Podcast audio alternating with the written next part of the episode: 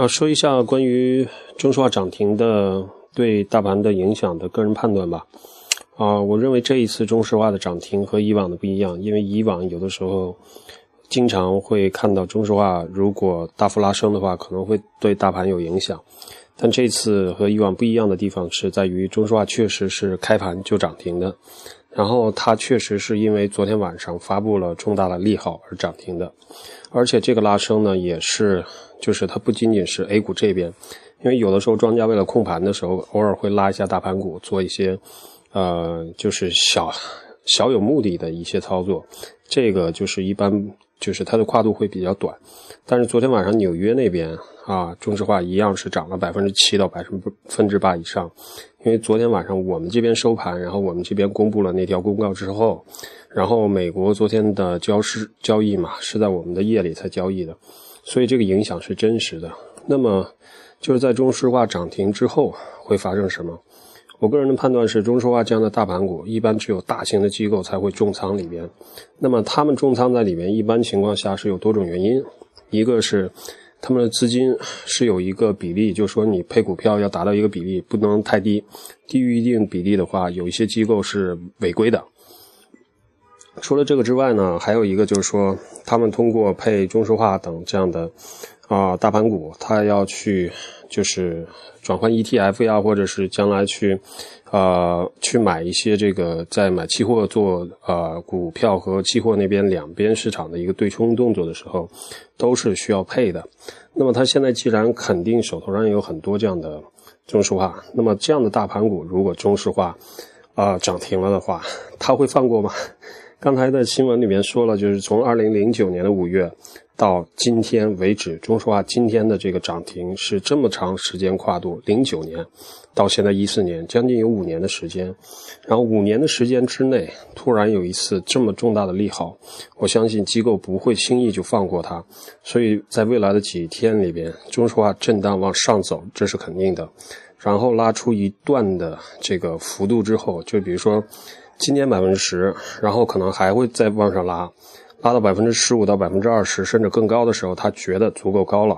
因为他实际上拉多高，主要是看这个利好到底有多大，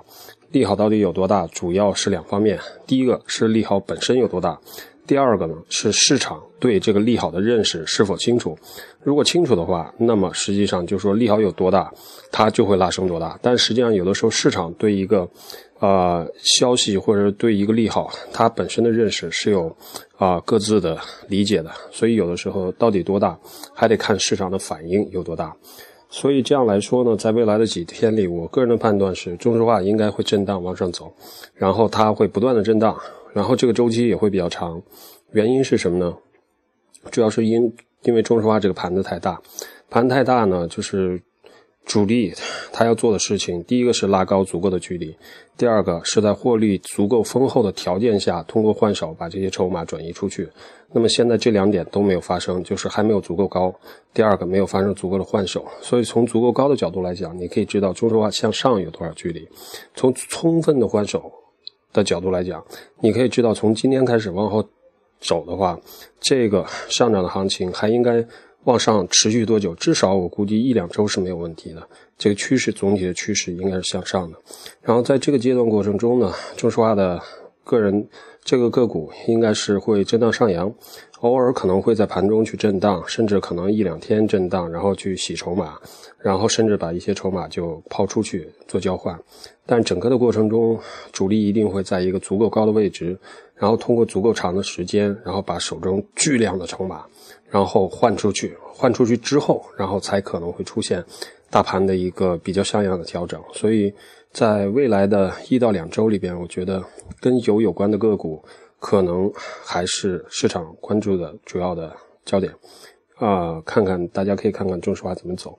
然后别的就不多说了，大家可以去寻找一下，就说在整个这样的油的一个私有化的进程中，到底哪一些跟油有关的行业可能会受益，哪些相关的个股可能会受益，然后呢，要关注微博，你可以查 A E J，可以翻啊找到我。然后别的就不多说了呀，我很少去说直接说中文，然后说当时的交易的情况。但今天这个情况比较特殊，啊，因为中石化可能平常一年涨停也不会有一次吧。从六零九年到现在，它是最大幅度，那也就是说，今天是五年内的一次。然后，因为它太特殊了，所以，嗯，就是简单的说一下吧。OK，行，那就这一些。